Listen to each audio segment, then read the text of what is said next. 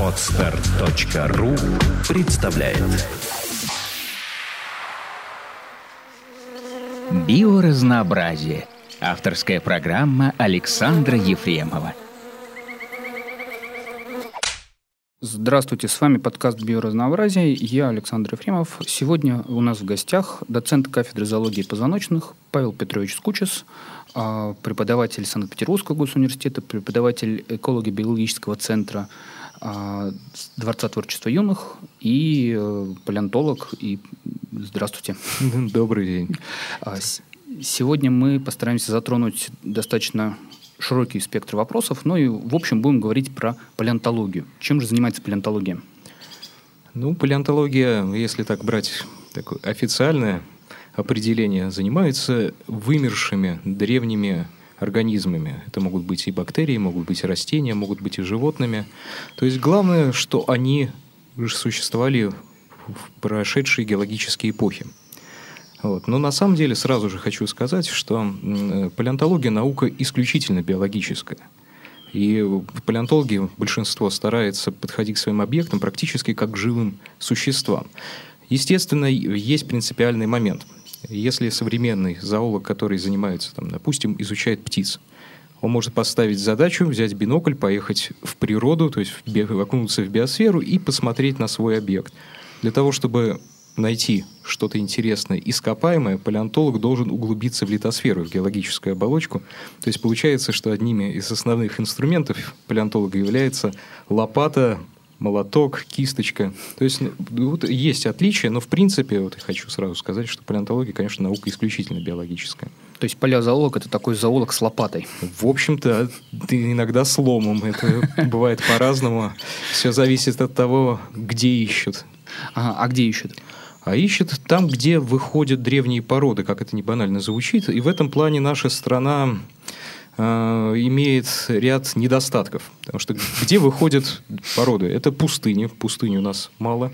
По берегам речек, этого, правда, у нас много. Вот, но не всегда эти берега доступны, особенно в Сибири.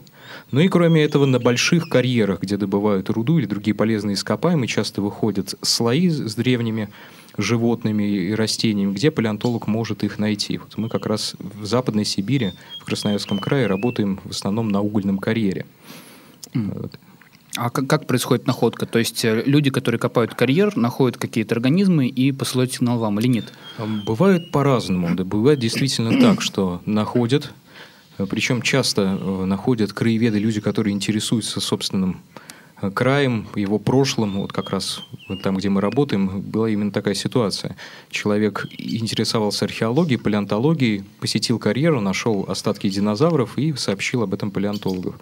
Бывают ситуации другие, когда геологи делают геологическую съемку и в отчетах упоминают о находке, например, рыбьей чешуи.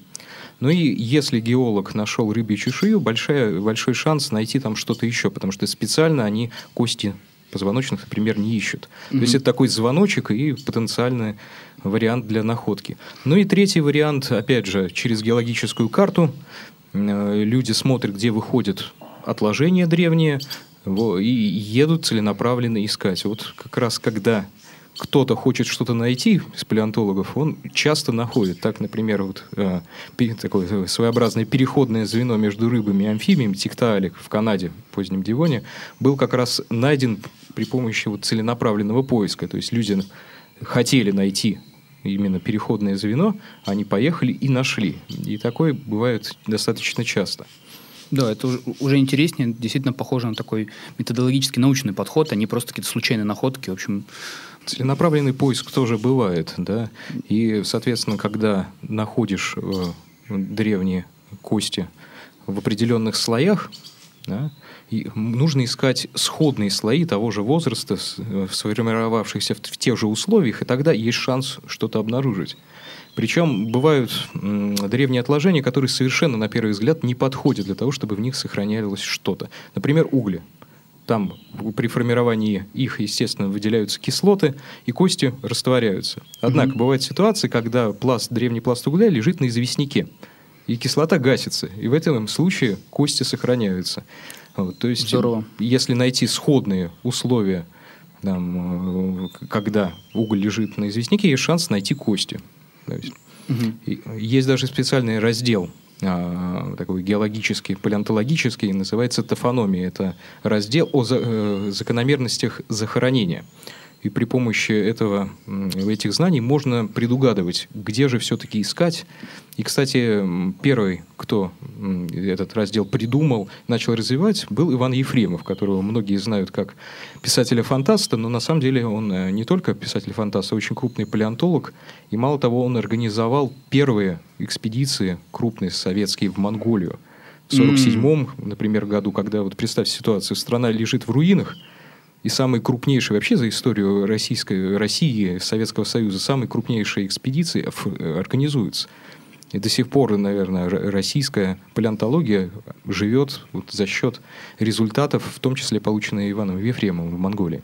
Удивительно. Я, честно говоря, его знал в основном как фантаста, и как фантаст мне, честно говоря, не очень нравится. Но все меняется, потому что про монгольские находки даже я в детстве слышал в каких-то сборниках «Наука и жизнь» или «Наука и человечество». Там были большие подборки различных костей, динозавров и прочего. Интересно. Вот. Ну, на самом деле, у него есть прекрасная книга, называется «Дорога ветров», где он описывает как раз э, поездки в Монголию, и там рассказаны все трудности, ну, практически все трудности, которые сталкивались с экспедицией, как происходит процесс поиска в пустыне костей, как извлекаются, потому что это на самом деле огромный труд извлечь многометрового динозавра, который находится в плотной породе. И раньше был достаточно большой штат препараторов, рабочих, которые это извлекали ну, вместе с учеными-палеонтологами. Угу. А, ладно, это мы как-то на самом, на самом деле интересная тема, как именно происходит поиск, но попробуем вернуться в сегодняшний день. А какие современные методы используют палеонтологи? Ну, на, на самом деле э, все зависит, вот в палеонтологии все зависит от того, что вы нашли. Материал может быть разный. Если вы нашли, например, один зуб, там, древнего млекопитающего, вы можете сказать, что это млекопитающее здесь жило. Да? Если вы находите скелеты целые, то можно уже использовать различные методы. В последнее mm-hmm. время действительно фоновым становится метод компьютерной томографии. По сути дела, вот многие сталкивались а, с компьютерной томографией в медицинских целях, когда происходит сканирование за счет рентгеновских лучей и формируется 3D, то есть э, в, в трех измерениях картинка, реконструкция. Вот э, также можно, допустим, положить древний череп в этот томограф и получить не просто его трехмерное изображение, которое можно в компьютере вращать, но также можно изучать и полости в этом черепе. Например, сделать реконструкцию головного мозга, основных отделов, посмотреть, какие были развиты, и даже сделать некоторые выводы о поведении древних животных. Угу. Вот. Можно посмотреть строение внутреннего уха. Вот. Можно посмотреть, насколько кость была плотная. И это очень важно, когда идет спор, было ли животное водным или наземным. Вот. То есть э, метод компьютерной томографии, он становится фоновым. Но говорят, что палеонтологи прошли э, дальше. И сейчас используются синхрофазотроны, то есть уже частицы более такие вот эм, мелкие, более серьезные, да, то есть физика на, на помощи палеонтологии, она находится. И тут изучают мельчайшие детали, например, щетинки на лапках насекомых, которые находятся в янтаре. То есть фантазия, на самом деле, в этом плане работает очень серьезно. Другое направление – это изучение состава различных изотопов, в первую очередь. Это изотопы кислорода, потому что определенные изотопы, они накапливаются э, в теле позвоночных за счет mm-hmm. того, что они пьют воду с этими изотопами. Кроме этого, количество их зависит от температуры тела. То есть можно подсчитать количество этих самых изотопов, сравнить с, холодно... с количеством в холоднокровных, например, в рыбах из тех же мяснохождений, и сделать вывод, были эти животные теплокровными или холоднокровными. Ну или как минимум сравнить интенсивность метаболизма, да? Да, да. То есть есть очень некоторые интересно. предположения. И второй момент, было это очень изящное такое э, исследование, когда взяли зуб травоядного динозавра, гигантского завропода в, в Северной Америке, и э, на разных уровнях взяли образцы эмали, и посмотрели, меняется ли э, количество, концентрация вот этих изотопов. Оказалось, что меняется. И какой сделали вывод? Что совершались недалекие, но миграции. Угу. То есть это, опять же, совершенно новый уровень. То есть мы уже от костей переходим к некоторым особенностям биологии, поведения, и это очень важно. Ну и еще один такой вот, это, конечно, не последний, но близок мне, это полигистологические исследования, когда э, изучается структура кости, вот, и э, можно по многим аспектам судить, судить о возрасте даже животного, достигло ли оно тогда половозрелости угу. до момента смерти, насколько оно быстро росло. Потому что кости, например, рептилий и амфибии, они как деревья имеют годичные кольца. И можно их подсчитать и предположить примерный возраст. Можно э, изучить, посмотреть э, расстояние между этими кольцами и э, сделать выкладки, насколько быстро животное этого росло. Например, mm-hmm. вот эти как раз гигантские динозавры, завроподы, я думаю, что многие представляют себе, по крайней мере, там, диплодока, патозавра – вот, э, росли очень быстро в молодости. Но это, это понятно, потому что нужно было им выйти в другой размерный класс. И когда ты... их не съели. Совершенно верно. Вот. И э, можно очень много извлечь как раз из строения ткани костной. Удивительно. А как, как делается полиагистология? То есть э, готовится препарат, все как обычно или нет? Э, не совсем как обычно. Э, скорее это похоже на подготовку геологических шлифов. То есть берется ископаемая кость, делается тонкий спил, она шлифуется и изучается под микроскопом с поляризационным фильтром.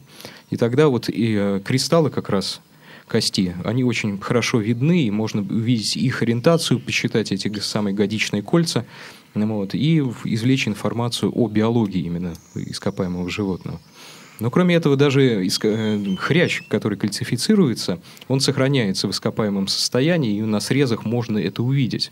И да, например, вот э, как раз одно из моих исследований было посвящено древнейшим хвостатым амфибиям, и шел спор они были э, водными, неотоническими или, наоборот, наземными. Это вот важно для понимания вообще эволюции хвостатых амфибий. Но по строению скелета вроде бы получалось, что это водные формы. И как раз палеогистологические исследования, они подтвердили это, потому что очень много хряща. То есть, по сути, это педоморфоз не неотония, то есть сохранение таких детских личиночных черт во взрослом состоянии. Наверное, нам нужно пояснить терминологию, потому что мы, конечно, помним, что такое неотония, но лучше его все-таки ну, э, На самом деле это достаточно просто. То есть э, педоморфоз – это сохранение таких детских черт во взрослом состоянии. В одном американском учебнике был замечательный пример, что такое педоморфные черты. Там был нарисован Микки Маус – то есть это большие глаза. Для нас педоморфные черты – это большие глаза. Почему нам нравится, там, многим нравятся маленькие котята, щенята? Потому что как раз это... Пропорции детские. Совершенно верно. Неотения – это такой из вари... один из вариантов педоморфоза, когда животное на личиночной стадии может размножаться. Ага. То есть оно не взрослое по своей морфологии, по строению скелета, но тем не менее оно может давать плодовитое потомство. Ну и такой пример среди хвостатых амфибий, я думаю, что многие слышали про аксолотля. Вот. Часто держат даже в аквариумах.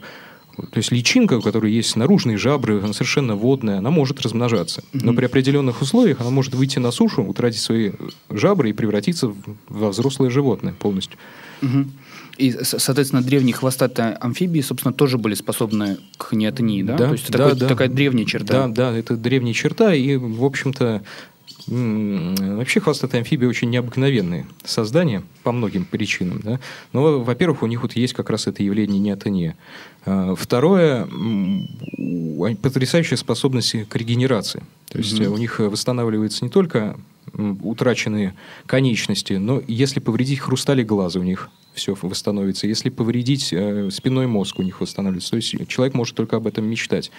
Но вот еще есть целый ряд особенностей. Например, у них э, самое большое количество ДНК на одну клетку. Это иногда чуть ли не в 50, в 30, 40 раз больше, чем у человека.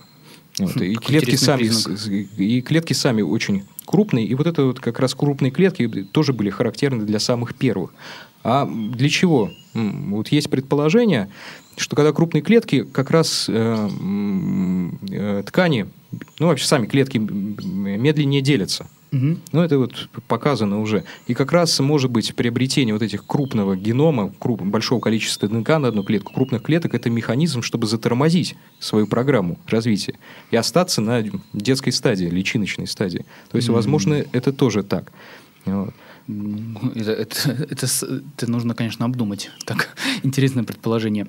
Ну, Ну, я просто не по- очень себе по- представляю генетику амфибий, в принципе. Но это Ну, как по крайней интересно. мере, по крайней мере, да, по сравнению с человеком у них количество э, ДНК на одну клетку в разы больше. Но это за счет молчащих последовательностей, интронов, вставок. То есть у нас просто э, гены более компактно расположены. Меньше Вот, мусора, то, что называется. Ну, мусор, мусор мы можем слово, в кавычках назвать это мусором, но, может быть, это совсем не мусор, а то, что позволяет им выжить. И Ну. позволяло выжить на протяжении почти 200 миллионов лет. Мгм. Немножко от- отдалились от методов зоологии, я все-таки несколько вопросов еще про это э, задам. Я правильно понимаю, да, что вы зоолог позвоночных, соответственно, вас интересуют в первую очередь а, позвоночные животные, оставившие свой след в палеонтологии, э, в палеолетописи. Ну, на самом деле, я вот из чего начинал, да, что палеонтология наука, а, в общем-то, биологическая. Для меня, по сути дела, вот внутренне нету разницы, современное это животное или ископаемое. Вот. Но, с другой стороны, что дает палеонтология? Она дает возможность понять, э, как появились современные группы, от кого они произошли, и за счет каких условий, может быть, да, иногда можно сделать такие предположения, э, они стали эволюционировать и, и сохранились до сих пор. Поэтому такой интересный вариант вот для меня, почему я лю- люблю амфибии, они существуют и сейчас. Вот. Их можно проследить, их эволюционную историю глубоко во времена динозавров, посмотреть, какие тогда были хвостатые амфибии. Оказывается, что большинство э, современных семейств уже существовало в милу, когда активно еще функционировали динозавры. Но бывают э, как бы палеонтологи, которые занимаются группами, которые не оставили потомков. И это совершенно фантастическое, это совершенно другой мир. Например, были такие рыбы под названием панцирные, это целый класс, у которых, э, которые мы- были одеты в толстую костную броню. То есть аналогов нет. И иногда сложно представить, как эти существа жили, как они плавали с этой многокилограммовой костной броней. Да, то есть бывают ситуации разные. Но мне вот в первую очередь интересно становление и появление современных групп позвоночных. Мгм. Понятно. Нет, мне на самом деле э, интересует э, в том числе, какие в принципе остаются следы от позвоночных животных. Ну, кости, понятно, да? А какой еще у вас материал, кроме костей? Э, Когда есть кости, это очень хороший вариант. Да? Э, Когда есть скелеты, это еще лучший вариант. Иногда сохраняются скелеты с отпечатками мягких тканей. Это вообще фантастический вариант. Ну, В том числе так были открыты пернатые динозавры. Вот.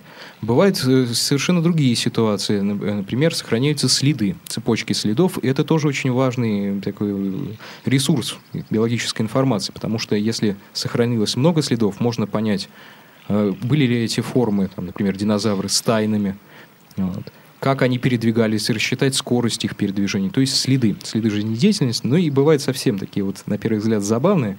Это капролиты, это окаменевшие экскременты.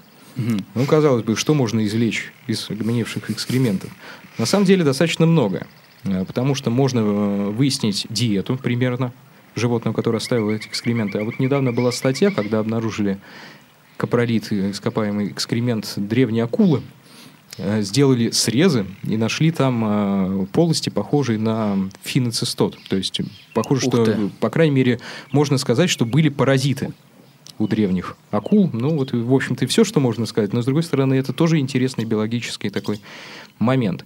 Иногда можно обнаружить э, различные следы зубов, например, на отдельных костях. То есть э, даже вычислить, э, какие хищники охотились на каких жертв. То есть, Мгм. на самом деле, фантазия палеонтолога, она почти безгранична, но все определяется материалом. Ну, конечно, идеальный вариант это когда есть кости, есть скелеты и есть отпечатки мягких тканей. Как-то это очень похоже на работу детектива. По каким-то косвенным следам восстановить цепочки, мотивы преступления, кто кого съел. э, На самом деле бывает, э, действительно это похоже. Э, Относительно недавно была статья, когда нашли такую своеобразную матрешку. Нашли акулу ископаемую, внутри нее такие недопереваренные остатки древней амфибии, а внутри амфибии нашли еще другую мелкую рыбу. Это единственное такое вот э, пока прямое свидетельство трехуровневой трофической цепочки, то есть кто кого ел. Вот это вот иногда такое случается, да, потому что бывают совершенно необыкновенные находки, и важно понять, какую информацию они дают. Вы уже упомянули, что один, один из э, областей, одна из областей ваших интересов – это хвостатые земноводные, но помимо них еще что-нибудь есть? Конечно. На самом деле э, палеонтологов у нас в Санкт-Петербурге не очень много, и мы работаем такой большой группой. А мы стараемся изучить э, целую фауну. То есть посмотреть э, не только амфибии, там, но и также и ящериц, крокодилов, динозавров, млекопитающих.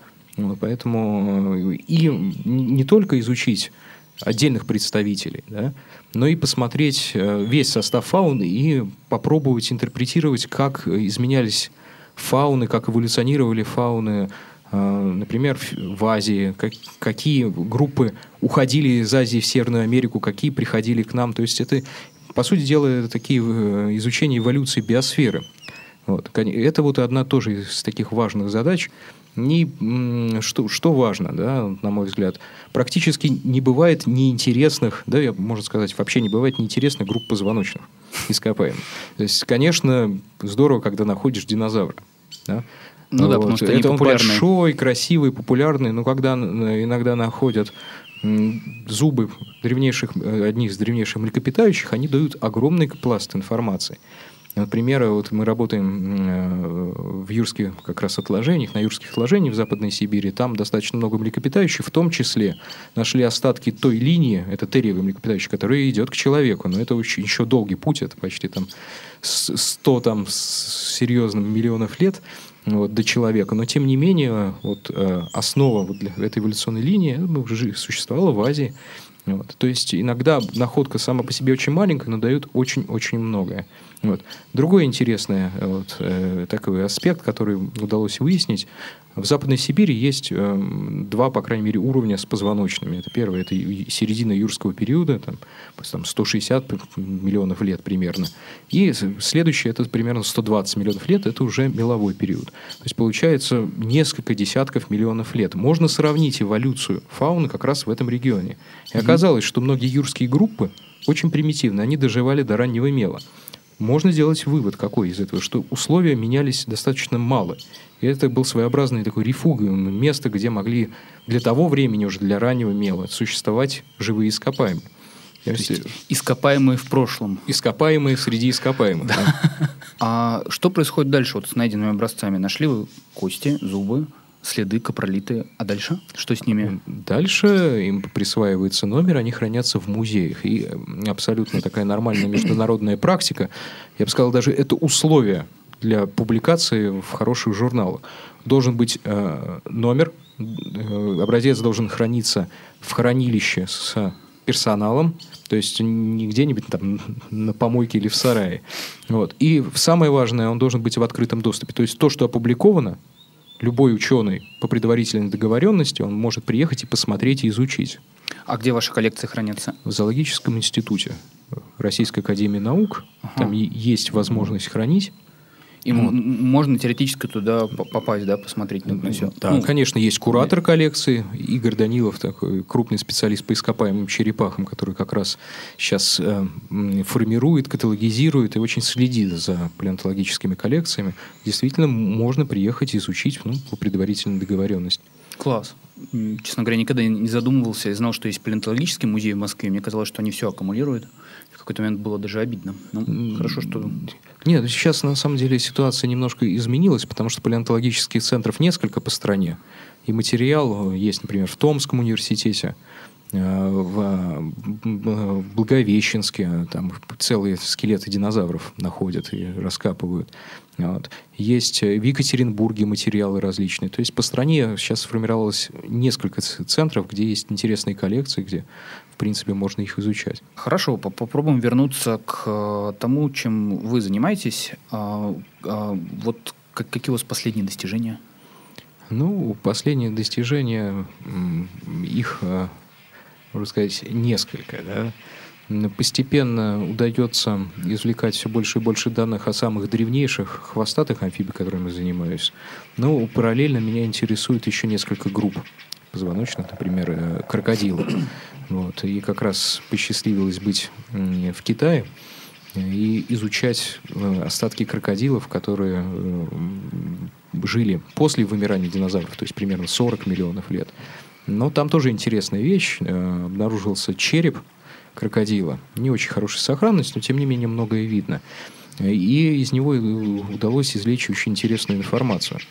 Есть аллигаторы, я думаю, что большинство их знают, слышали, по крайней мере. Причем один вид современных аллигаторов живет в Миссисипи, то есть в Северной Америке, а другой в Китае. Вот когда они разошлись? Да? Mm-hmm. Вот, непонятно, да, и вообще вся история аллигаторов, она так немножко скрыта. И оказалось, что этот череп относится, по крайней мере, к тому же подсемейству, что и аллигаторы. Вот, и возникал вопрос, да, может быть, это предок китайского аллигатора, раз найден в Китае. На самом деле нет, это более примитивная форма, ну, которая, тем не менее, дала некую информацию. Сейчас очень активно вместе сотрудничают молекулярные биологи и палеонтологи. То есть по молекулярным данным иногда высчитывается время расхождения различных групп. Например, э, по молекулярным данным, э, два вида аллигаторов, они достаточно давно разошлись, чуть не во времена динозавров. Палеонтологические находки говорят, что это произошло примерно 20-25, может быть, 30 миллионов лет. Ну, кто прав? нужно посмотреть ископаемую летопись. И как раз, если бы были правы молекулярные биологи, то вот эта китайская находка, она бы относилась бы к линии к современного китайского аллигатора. Но она не относится к этому. Поэтому пока вот, точка, конечно, не поставлена, но подтверждения э, э, гипотезы молекулярных биологов нет. Но на самом деле сразу же говорю, что это не всегда так бывает. И э, молекулярные биологи и палеонтологи все больше и больше работают вместе. Ну. Э, и иногда как раз время, время расхождения, калибровка этого времени, калибровка деревьев, молекулярных, как раз за счет палеонтологических некоторых данных. Э, например, э, забавная была ситуация, когда, ну, уже достаточно давно, когда молекулярные биологи, сравнив определенные участки ДНК, выяснили, что киты – это парнокопытные, то есть ближайший родственник бегемоту. Ну, Поначалу это был у палеонтологов некий шок, но потом а, активизировались поиски переходных форм и обнаружили древнейших китов, у которых еще были конечности, которые вели двойной амфибиотический образ жизни, то есть то в воде, то на суше. И, в общем-то, вот эта вот идея, то, что киты возникли внутри пар, э, э, парнокопытных, она полностью подтвердилась. Но есть и другие моменты, когда консенсус не найден, но тем не менее, вот такие вот моменты несогласования, они активизируют исследования как в молекулярной биологии, так и в палеонтологии. Угу. То есть это, на самом деле, сейчас, я так понимаю, два методологических подхода, которые друг друга дополняют, да, скорее, чем совершенно верно, да? совершенно верно. То есть есть такие вот нестыковки, но это э, за счет, э, бывает, не, такой, не, не то чтобы неэффективности, но несовершенства методов, например, молекулярных, и второе, за счет неполноты палеонтологической летописи. Потому что не все попадает в древние породы, не все палеонтологи находят, и это, конечно, там много очень белых пятен. Но постепенно, да, постепенно они заполняются, постепенно совершенствуются методы. Я думаю, что вот палеонтология, молекулярная биология, как и многие другие биологические дисциплины, они вот живут вместе в едином поле. Есть совершенно, например, э, загадочные группы позвоночных. Например, все знают про черепах. Но mm-hmm. они появились одновременно с динозаврами и просуществовали до сих пор. Менялась их морфология, строение, незначительным, но тем не менее вот эта вот конструкция, их медлительность, она позволила им пережить даже большинство групп динозавров, то есть не вымереть в конце мелового пери- периода. Но и до сих пор непонятно, куда их поместить на родственное, на филогенетическое дерево, кому они близкие родственники. То есть разные молекулярные исследования дают разные Э, результаты. Некоторые говорят, что они близки к ящерицам, некоторые, что близки к крокодилам. Палеонтологи э, там могут выдать спектр из 5-6 разных групп, возможно, родственных черепахам. То есть пока точка не поставлена. И таких групп очень много. Но, слава богу, хоть с птицами более-менее разобрались. А что с птицами? Ну, ну птицы – это хищные динозавры. А, это, это уже количество вот, доказательств, это зашкаливает. Не только строение скелета там, но и самое важное. Да, вот, самый важный признак птиц, если вы спросите практически любого человека, это перья. Угу. Вот. И когда нашли пернатых динозавров, да, это был, конечно, нелегкий шок, но это было и подтверждение такой вот гипотезы происхождения как раз птиц от хищных динозавров. А потом количество доказательств различных фактов, оно только увеличивалось. Например, нашли динозавра, который, самку динозавра, которая погибла на яйцах. И у нее поза на сетке сохранилась совершенно один в один с птицами. Класс. Вот. Кроме этого, я сегодня чуть затронул тему палеогистологии. Ну, палеогистологии вытекло еще одно интересное направление, которое находится так в зачаточном пока состоянии, но я думаю, что у него интересное будущее. Это палеогеномика. То есть это определение размеров генома, то есть количество ДНК, грубо говоря, в клетках у древних форм. Как казалось бы, ничего не сохраняется. Когда вы mm-hmm. слышите сообщение о том, что там нашли ДНК там, динозавры, это, это ерунда. Да, да, к сожалению. Просто химически деградирует. Совершенно да. верно, ничего не сохранится. С другой стороны, Э, в костной ткани сохраняются полости, где когда-то сидели астеоциты, клетки, которые строили кость. И можно примерно предположить, рассчитать их размеры, да, объем.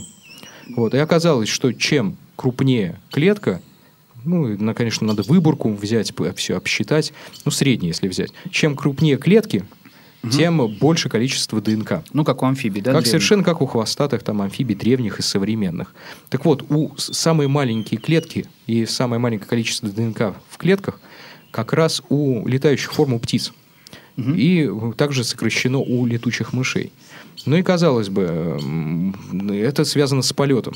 Но выяснили, что вот уменьшение генома, уменьшение клеток, оно началось еще на уровне хищных динозавров. С одной стороны, это показывает, возможно, то, что уровень метаболизма возрастал. То есть они были, возможно, уже теплокровными. А с другой стороны, это еще один такой вот плюсик в ряду доказательств происхождения птиц, динозавров. То есть теперь, если вы выходите и видите ворону, знаете, что это ближайший родственник тиранозавра. С ней поаккуратнее надо. С ней поаккуратнее. Да, ну как это, помните, был в 90-х такой популярный фильм «Парк юрского периода», и, кстати, там вот, вот ровно эта идея была озвучена. И поэтому это был очень прогрессивный фильм, э, потому что, во-первых, там э, ретранслировали самые такие вот свежие палеонтологические идеи, прорывные для того времени, это же было до еще нахождения пернатых динозавров. Да. Ну а второе, после этого фильма интерес к палеонтологии очень возрос. И финансирование во многих странах тоже улучшилось. Поэтому палеонтологи любят Спилберга вот, и очень уважают его фильм. Это, вот это интересный аспект э, науки, именно такая популяризация науки через раскручивание каких-то вымерших животных. А, вот, а на самом деле динозавров. были, э, я, по-моему, видел статью, где показан был график, сколько новых видов и родов динозавров описывалось. То есть их было очень мало, это практически такой ли, линия да, горизонтальная. Вот. Э, потом небольшое увеличение, очень медленно, медленно. Потом время выхода парка юрского периода и выход на экспоненту. То есть, на самом деле, очень человеческие аспекты, да, они могут очень серьезно повлиять на развитие палеонтологии. Ну и интерес к динозаврам, он, в общем-то, отчасти тащит э, за собой интерес к другим позвоночным, потому что динозавры это одна группа, хоть очень важная, э, хоть это группа, где появились, внутри которой появились птицы, но тем не менее изучение других позвоночных, она тоже очень много может дать. Ну да, в принципе, динозавры уже не в безвоздушном пространстве обитали, как бы интересно, с кем Абсолютно. они взаимодействовали, кого они ели и так дальше. Ну, это интересный аспект, почему многие группы, да, они пережили вымирание в конце мезозоя. Ведь, казалось бы, да, вот большинство динозавров вымерли, остались только птицы. Вот. Но черепахи, крокодилы, амфибии многие, они пережили. И вот, возможно, это связано, по крайней мере, не для всех, конечно, то, что они были а, водными. Амфибиотическими, вот как раз приуроченность к водоемам, она их спасла. Ну а после вымирания динозавров наступило такое странное время, потому что крупные хищники исчезли, а экологическая природа не любит пустоты, экологические ниши остались. Были, остались. Тогда возникли крупные нелетающие птицы, хищные, и крупные гигантские крокодилы мгновенно. Это было действительно забавно, когда предки лошадей, они были размером там, с небольшую собаку с фокстерьера, а птицы были огромные, тогда птицы ели лошадей. То есть совершенно фантастика. Да, это действительно удивительно. Ну, на самом деле, это интересная история и со Спилбергом, и, в принципе, с э, методологией получилась. Вот. Но наше время подходит к концу, поэтому давайте попробуем попрощаться. С вами был подкаст «Биоразнообразие», и сегодня у нас в гостях был Павел Петрович Скучис. До свидания. До свидания. Сделано на podster.ru Скачать другие выпуски подкаста вы можете на podster.ru